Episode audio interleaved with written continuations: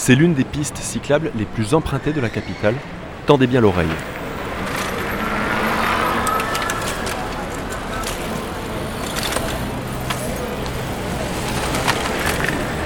Boulevard Sébastopol, 18h, c'est la sortie des bureaux et ici il faut jouer des coudes pour circuler. En à peine 3 ans, cet axe est devenu une véritable autoroute à vélo. C'est sans doute l'un des changements les plus visibles depuis la crise Covid. Un développement encore loin de détrôner les transports en commun, utilisés pour deux tiers des déplacements des Parisiens et des habitants de Petite Couronne. Une fois passé le périphérique, la voiture reste elle aussi très présente. Ce deuxième épisode s'intéresse donc aux évolutions récentes de nos modes de déplacement à Paris et dans les trois départements limitrophes. Qui a changé ses habitudes et dans quel contexte? Je suis Valentin Bertrand, bonjour et bienvenue à bord de Trafic, le podcast de Mobilettre.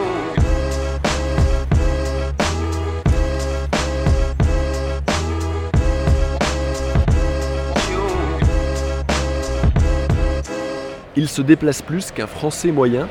Les Parisiens, les habitants des Hauts-de-Seine, du Val-de-Marne et de Seine-Saint-Denis font en moyenne 4 déplacements par jour. Sur les 43 millions de trajets, un petit million se font à vélo. Sa part modale est donc assez faible, 2%. Et le plus impressionnant, c'est la progression. Entre 2019 et le premier semestre 2022, plus 40% selon les estimations de l'association Vélo et Territoire, avec chaque jour de nouvelles personnes qui troquent leur passe Navigo pour un vélo comme Madoussa. C'est la première fois. J'ai acheté récemment le vélo et j'ai vu que le même trajet c'est 40 minutes par transport, 40 minutes par vélo. Donc je préfère euh, faire par vélo euh, avec un peu de sport. Et je pense que je vais l'adopter comme euh, rythme quotidien. Une étude menée par la préfecture de région le confirme, 86% des néocyclistes utilisaient avant les transports en commun. Pour le vérifier, j'ai commencé par tendre mon micro au bord d'une piste cyclable à Charenton dans le Val-de-Marne. Bonjour alors, je m'appelle Marie-Xavière, j'ai 49 ans, j'habite à Saint-Maur-des-Fossés au bord de la Marne et je travaille à Paris-Gare de Lyon et je fais mon trajet intégralement à vélo. Depuis 4 ans, fini pour elle le RER matin et soir. Un changement avec une explication principale. Ah bah c'est les infrastructures. C'est clairement la continuité cycliste en fait. Le premier feu, le premier croisement entre chez moi et mon travail, c'est le pont de Tolbiac. Donc il y a 8 km où je pose pas le pied à terre. C'est ça aussi la qualité de cette infrastructure. C'est ça aussi ce que ça veut dire être protégé des autres. Ça veut dire euh, vraiment on n'a pas de croisement. Et donc ça c'est génial. Parce qu'en fait euh, les carrefours c'est là où il y a les dangers pour les cyclistes. Euh, parce que redémarrer c'est refaire un effort musculaire en plus. Et là on est sur la lancée, c'est super. Et je me suis rendu compte que ça me faisait un trajet bah, très très très sympathique, très calme, très sécurisé, jusqu'à Bercy, enfin y compris les berges de Seine d'ailleurs. Alors vous dites très calme, c'est vrai que là on est au, bord de l'autoroute A4, c'est pas le plus reposant du monde non plus. Alors c'est vrai que c'est le long de la 4, mais, euh, mais c'est protégé, il n'y a pas de voiture, donc euh, en fait on est en sécurité et ça, ça apporte en fait un repos psychologique parce qu'on n'a pas besoin de se concentrer sur euh, le danger que représentent les voitures, les camions, les camionnettes, vu qu'on est entre nous cyclistes. En termes de temps, a priori, c'est pas ça qui guide votre choix, puisqu'en RER, e vous auriez mis 18 minutes en RER A. Là, pour le coup, on est plus autour de 40 minutes à vélo. Vous préférez cet arbitrage-là? Alors déjà, j'habite pas au RER, donc j'ai 13 minutes de vélo pour aller au RER. Donc ça fait 13 et 18, ça fait 31 minutes. Pareil, je travaille pas non plus sur le quai du RER. Donc en fait, tout mis bout à bout, ça change de 5 minutes seulement. Donc pour 5 minutes, autant euh, faire de l'activité physique et sportive et détendue. Euh, voilà. Là, depuis que vous êtes passé au vélo, est-ce que vous avez vu une différence dans le coût de vos déplacements du quotidien? Alors j'ai vu une différence dans le sens où euh, j'ai plus de passe Navigo. Après sur l'entretien, euh, etc., euh, ça doit faire une centaine d'euros par an. Et puis moi j'ai la chance de travailler dans une entreprise qui applique le forfait mobilité durable.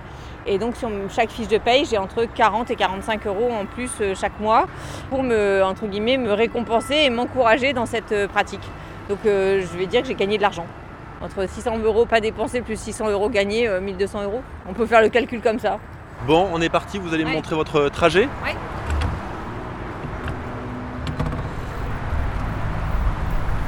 Donc, euh, bon bah, aujourd'hui il fait relativement euh, clément, il pleut pas, il n'y a pas trop de vent, donc euh, du coup il y a beaucoup beaucoup de cyclistes. Et mes enfants m'ont dit un jour, ils m'ont dit mais ça t'embête pas de plus être toute seule sur ta piste cyclable? J'aurais dit bah si ça m'embête mais bon faut que je la partage donc je la partage. La multiplication des voies dédiées explique en grande partie ce succès du vélo, mais ça ne fait pas tout. Selon le Commissariat général au développement durable, en Ile-de-France, le nombre de kilomètres de pistes cyclables est deux fois plus faible que la moyenne nationale quand on le ramène au nombre d'habitants. Autre difficulté, tous les équipements ne se valent pas. Pour Marie Xavier, qui préside par ailleurs l'association Femmes en Mouvement, le point noir sur son parcours, c'est un ancien chemin de halage, 3 km aujourd'hui goudronné, mais toujours loin d'être idéal. En fait, ça se voit que ça n'a pas été pensé parce qu'il n'y a aucune signalétique pratiquement. Il n'y a pas de peinture au sol. Il n'y a aucun éclairage. Je pense que c'est un des rares secteurs de l'île de France où on est complètement dans le noir. Donc en fait, on est vraiment dans un espèce d'impensé de la ville qui se retrouve euh, fort opportunément euh, là euh, en 2023. Merci Voilà. beaucoup. Merci. je vous souhaite une bonne route alors. Eh ben, ça marche. Et ben merci beaucoup. Au revoir. Un autre aspect est déterminant, le stationnement. La peur de voir son vélo volé ou dégradé rebute 11% des cyclistes occasionnels. Il y a bien une parade avec le Vélib et les autres systèmes en libre service, bien pratique pour les 6 Parisiens sur 10 qui ne possèdent pas de vélo, mais qui pourraient être tentés de s'y mettre. Comme Damien, depuis un an, il va travailler à vélo et a opté pour Un Vélib électrique. Avec un petit moteur qui m'aide à aller plus vite. Comme je suis autour de Montparnasse, et ça monte et ça descend assez facilement. Donc euh, c'est euh, super facile. C'est une offre euh, publique, donc ça, ça me va. J'ai pas du tout envie d'acheter un vélo électrique. J'ai pas eu du tout envie de faire l'entretien. J'ai pas du tout envie d'acheter un vélo qui est beaucoup trop cher de toute façon, même encore maintenant. C'est complètement imbattable. Et au moins, on arrive en forme au boulot. Il parcourt ainsi 4 km matin et soir. C'est la distance de prédilection du vélo, jusqu'à 5% de part modale en dessous de 5 km à Paris et en petite couronne. Trafic. Damien et Marie-Xavier se sont donc mis à pédaler quasiment du jour au lendemain. Pour elle, le déclic, c'est la création d'une piste sécurisée. Pour lui, la découverte des Vélib à assistance électrique. Mais à une échelle plus large, à quelles conditions accepte-t-on de changer de mode de transport? Pour répondre à cette question, je rejoins Olivier Razemont. Bonjour. Bonjour Valentin Bertrand. Vous êtes journaliste, spécialiste des transports. On vous lit bien sûr dans Mobilettre, dans les colonnes du journal Le Monde, et vous venez de publier récemment un livre, Les Parisiens, une obsession française. Selon vous, quels sont donc les facteurs déterminants dans le choix du vélo? Alors je crois qu'il y a trois choses de manière assez consensuelle. hein. Il y a d'abord euh, une offre euh, nouvelle, supplémentaire. Alors bien sûr c'est une piste cyclable, mais ça peut être tout simplement l'éclairage. C'est-à-dire que la piste qui n'était pas éclairée et qui du coup rebute parce que euh, en novembre à 17h on n'a pas envie d'y passer, parce qu'on ne se sent pas à l'aise tout simplement, et ben, le fait de l'éclairer peut être un déclic pour euh, se déplacer davantage à vélo. Il y a une deuxième chose, c'est l'information, c'est savoir tout ça, donc euh, être informé, avoir une information positive également. En l'occurrence, si on parle de vélo, euh, avoir des messages, euh, alors qui peuvent émaner de la puissance publique, mais aussi euh, des, des employeurs ou des pairs, hein, des autres qui se déplacent de cette façon, les collègues. Et puis, il y a une autre chose qu'on dit assez peu, mais qui est importante. Si on veut euh, euh, avoir un, report modal d'un mode euh, qui n'est pas vertueux, clairement, de la voiture individuelle pour faire quelques, kilomètres, mais il faut décourager ce mode-là. Donc il faut rendre les déplacements plus difficiles, ce qui fait que on pourra continuer à se déplacer en voiture, mais peut-être pas en ligne droite partout, et on le fera seulement si c'est indispensable. Et donc c'est ces choses-là qui en fait amènent au report modal. Et à l'inverse, quels sont les freins les plus prégnants à l'usage du vélo? Alors, ce que disent les gens, et on le voit très bien, alors c'est le baromètre des villes cyclables hein, de la FUB, euh, Fédération des usagers des bicyclettes, qui pose ces questions régulièrement, c'est vraiment la demande de sécurité. C'est la première chose, se sentir en sécurité et évidemment pouvoir emmener un enfant à vélo, etc. C'est alors l'infrastructure séparée éventuellement, mais surtout la continuité. C'est parce que c'est pas seulement une longue piste cyclable, c'est aussi pouvoir passer un carrefour facilement. Et puis c'est la sécurité du stationnement. Ça c'est très important. C'est aussi pouvoir être certain de retrouver son vélo, avoir par exemple davantage de stationnement vélo, pas seulement des grands endroits où on peut en mettre beaucoup, mais peut-être à tous les carrefours, dans les gares évidemment, il faut également des stationnements sécurisés. Donc il y a tous ces éléments-là euh, qui sont demandés, et donc à l'inverse, quand ils n'y sont pas, ce sont des freins. Y a-t-il une sociologie particulière de ceux qu'on appelle les vélotaffeurs Et pour le dire autrement, qui pédale Alors, en fait, c'est assez clair aujourd'hui. Le vélo est très régulièrement accusé d'être un déplacement bobo, et c'est vrai. C'est-à-dire qu'aujourd'hui, effectivement, ce sont dans les villes, dans les quartiers assez denses des villes, mais de plus en plus assez tend à l'approche périphérie, et des gens qui ont réfléchi à cette question de mobilité. C'est-à-dire qu'ils se disent, bah, finalement, la voiture va m'apporter rien du tout en termes de temps, ça va me coûter cher, ça va euh, euh, finalement me stresser plus qu'autre chose, et euh, le vélo va être beaucoup plus simple. Et donc, il y y, a une réflexion à la base. Maintenant, c'est à gros traits que je dis ça, mais cette masse-là de gens qui sont à vélo, c'est des gens qui ont réfléchi à leur manière de se déplacer aujourd'hui. Parmi les modes doux, on trouve aussi les trottinettes. Celles en libre service sont en sursis à Paris. Les contrats de leurs opérateurs ne seront pas renouvelés à la rentrée. Olivier Rasmont, quels enseignements faut-il tirer du développement de ces trottinettes électriques? À qui cela profite-t-il?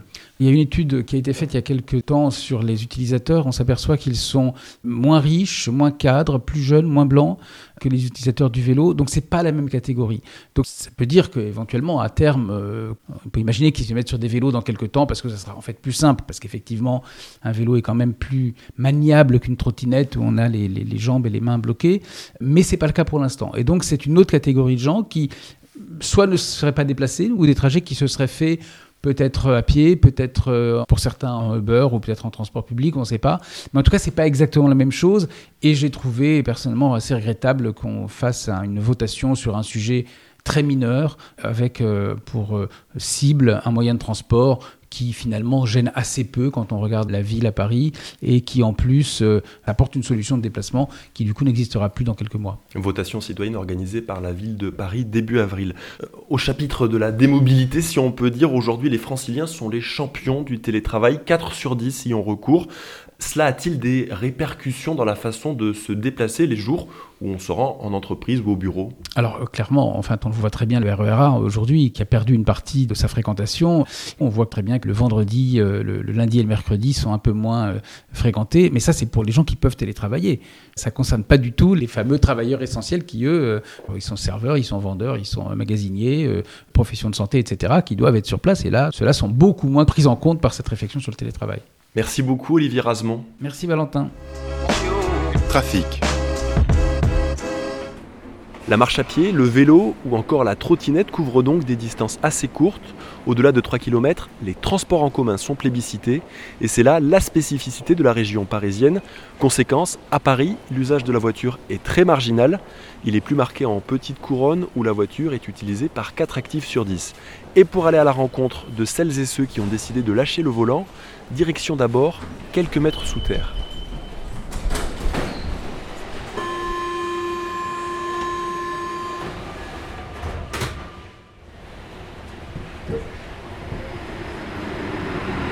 Métro 4, direction le nouveau terminus, Bagneux-Lucie-Aubrac, un prolongement ouvert l'année dernière avec deux nouvelles stations au sud de Montrouge dans les Hauts-de-Seine. Bagneux-Lucie-Aubrac.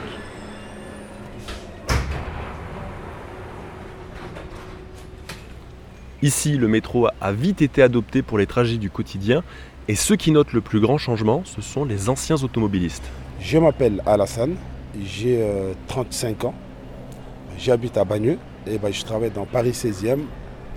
Avant, j'utilisais les véhicules pour aller au travail. Donc ça a tout changé pour moi.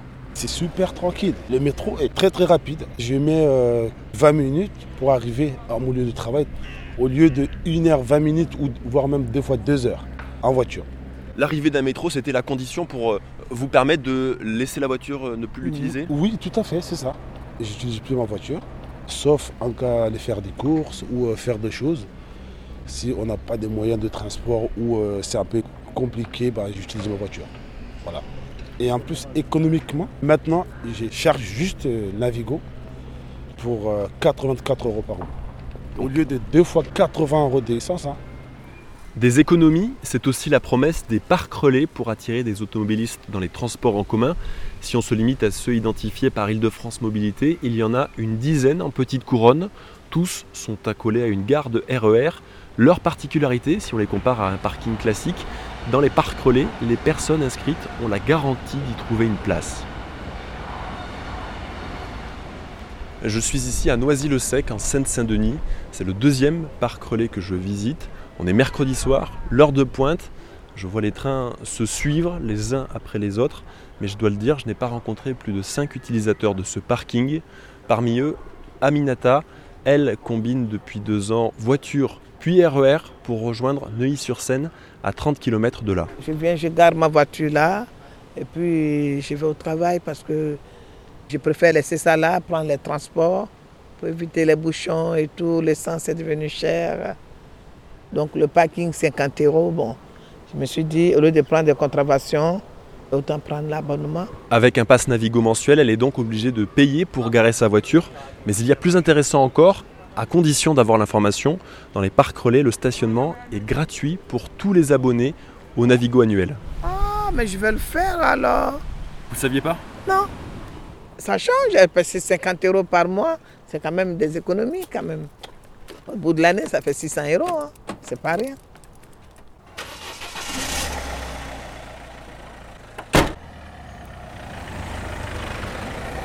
Voilà, et ça ouvre. Et ça y est, c'est parti. Bonne soirée. Merci, vous aussi. Au revoir. Au cours de ce reportage, j'ai aussi échangé avec de nombreux automobilistes et un argument revient beaucoup, le fait de ne pas avoir le choix, de ne pas avoir d'alternative satisfaisante, comme me l'explique Cécilia, interrogée dans une station-service du Val-de-Marne. Moi, je privilégie le confort. Euh, Après, c'est vrai qu'on nous préconise de faire du covoiturage ou d'utiliser le plus souvent possible les transports en commun, mais euh, sur un trajet de 40 minutes, je préfère euh, prendre ma voiture. Vous dites, je suis pas bien desservi par les transports en commun, il y a quand même au moins le, le RER A qui est, qui est assez fiable. Oui, mais euh, j'habite dans un nou- tout nouveau quartier, donc du coup, il faut marcher euh, 10 à 15 minutes.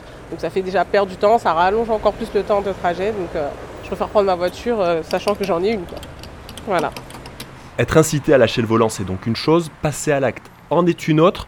Je suis maintenant avec Dominique Rioux, il est ingénieur au département mobilité transport à l'Institut Paris Région. Bonjour. Bonjour. On vient de l'entendre, la voiture est toujours perçue comme un mode de transport flexible et confortable. Quelles sont les raisons qui amènent des automobilistes à envisager un autre mode de transport? Les variables sont multiples, mais ce qu'on constate, c'est un grand conservatisme. Quel que soit son choix de départ, on a du mal à en sortir. Mais souvent, quand on y regarde de près, qu'on soit dans les centres-villes, dans les proches périphéries ou, les périphéries plus lointaines, on peut s'apercevoir que pour certaines destinations, la voiture qui paraît comme étant une évidence, une obligation, pourrait ne pas l'être. Modulo, un petit effort, un petit changement d'habitude, un peu plus de temps. Dans le cas d'espèce, euh, c'est un cas d'école. Le monsieur partait de chez lui sans métro et pourtant il allait vers un endroit desservi par le métro. Donc c'est pas l'offre en métro qui posait problème. Il aurait pris le bus, euh, je ne sais quel numéro, il aurait été à vélo au précédent terminus de la ligne 4 avant qu'il soit à Bagneux et il aurait pris le métro pour aller à la destination. Cela lui aurait pris à peine plus de temps que de faire le trajet en voiture, voire moins. Et donc, depuis déjà deux ou trois décennies, il pouvait faire ce trajet en métro. Il ne le faisait pas. Pourquoi? Parce que ça n'apparaissait pas dans son environnement. L'arrivée du métro, c'est hyper puissant, c'est une gare, c'est un lieu, c'est une publicité alentour, c'est de la pédagogie. On va dire aux gens, venez au métro, venez au métro. Et là, ça fait tilt. Voilà. Et selon vous, qu'est-ce qu'il manque encore aujourd'hui au transport pour capter davantage d'automobilistes? La question de la performance des transports en commun est très liée à la performance de la marche à pied. Or, nous sommes dans des environnements urbains qui, en dehors des centres-villes traditionnels, la marche à pied est souvent pas prévue. Elle est au mieux inconfortable, au pire peu sûre ou impossible parfois. C'est le point essentiel. On a fait beaucoup, beaucoup pour les transports en commun dits euh, train, métro, tramway, ce qu'on ne peut pas en mettre partout. Tout le monde en voudrait, c'est sûr, mais euh, il y a des limites économiques à l'investissement comme à l'exploitation. On voit très bien le problème qui se pose aujourd'hui à Île-de-France Mobilité, l'autorité organisatrice en Île-de-France euh, des transports en commun. On sort de terre un nouveau réseau de métro, c'est le Grand Paris Express. À Île-de-France Mobilité d'en assurer maintenant l'exploitation. Et là, il manque des sous. Il manque des sous parce que, euh, à l'usage, un transport en commun coûte. Le billet est loin de compenser les frais d'exploitation, ce qui est normal. Donc il faut que les gens puissent arriver de manière confortable au transport en commun. Chez les politiques, on entend beaucoup parler euh, d'intermodalité, notamment euh, voiture, transport en commun. Est-ce si évident pour les automobilistes de petite couronne, souvent à moins de 10 km du pôle d'attraction qu'est Paris? C'est presque un non-sens. Il ne faut pas le supprimer parce que ça peut être utile dans, bien des cas. hein. Mais pour la grande masse, dans les déplacements du quotidien, les gares de petite couronne sont dans des densités urbaines où il est tout à fait contre-productif d'essayer d'amener en masse les gens en voiture à la gare. Sur une gare qui fait 5000 entrées en jour, on ne peut pas se permettre de faire 5000 places de parking à la gare. On n'a pas de place pour ça. Donc il faut que les gens viennent à la gare à pied ou en bus. À travers ce que vous avez pu observer, dans quel contexte les parcs relais ont-ils montré leur pertinence du coup? Le cas symptomatique, c'était parcs relais aux portes de Paris. Ils n'ont jamais fonctionné. C'est trop tard dans le parcours. On a fait trop de kilomètres pour commencer à arrêter sa voiture pour prendre le métro aux portes de Paris. Euh, non, ils sont vraiment pertinents quand euh, on est dans un environnement de faible densité. Donc c'est un équilibre tout à fait délicat sur lequel il faut trancher, mais il faut toujours faire attention à ce que la voiture qui prend naturellement de la place de par la taille du véhicule ne se fasse pas en concurrence avec ces autres modes de transport. Du point de vue de l'automobiliste, les politiques contraignantes se multiplient. Fermeture des voies sur berge à Paris, zone à faible émission, euh, stationnement payant pour les deux roues. Quelle est la portée réelle de ces mesures? Est-ce qu'elles entraînent mécaniquement un report modal ou pas? Oui. Souvent, l'alternative à la voiture va se jouer à la contrainte à l'usage de la voiture. Et ça, ça été vérifié gratuité du stationnement à destination fera la différence avec stationnement payant à destination. Et ça va être radical. La personne qui était coûte que coûte en voiture parce que c'était gratuit, tout d'un coup découvre que ah, ça coûte cher et je vais voir un peu comment je peux faire différemment. Pour amener, par contre, au changement modal sur des choses un peu plus nouvelles, un peu plus hors de la sphère de pensée, hein, là il faut expliquer, là il faut rassurer, là il faut proposer on est dans euh, un monde urbain dense où il faudra que pour que la mobilité au global soit meilleure, plus active, plus productive, il faudra que la voiture cède encore de la place à l'échelle des quartiers, à l'échelle des relations entre communes, parce qu'on est dans de la densité et on ne peut pas. Et c'est le mouvement qui est en cours. On a commencé à démonter les autoroutes qui s'avéraient inutiles. On investit beaucoup dans les transports en commun. Il y a un pas qui n'est pas fait encore, une révolution de la marche à faire dans tous ces milieux urbains denses. Merci beaucoup Dominique Rioux. Je vous remercie.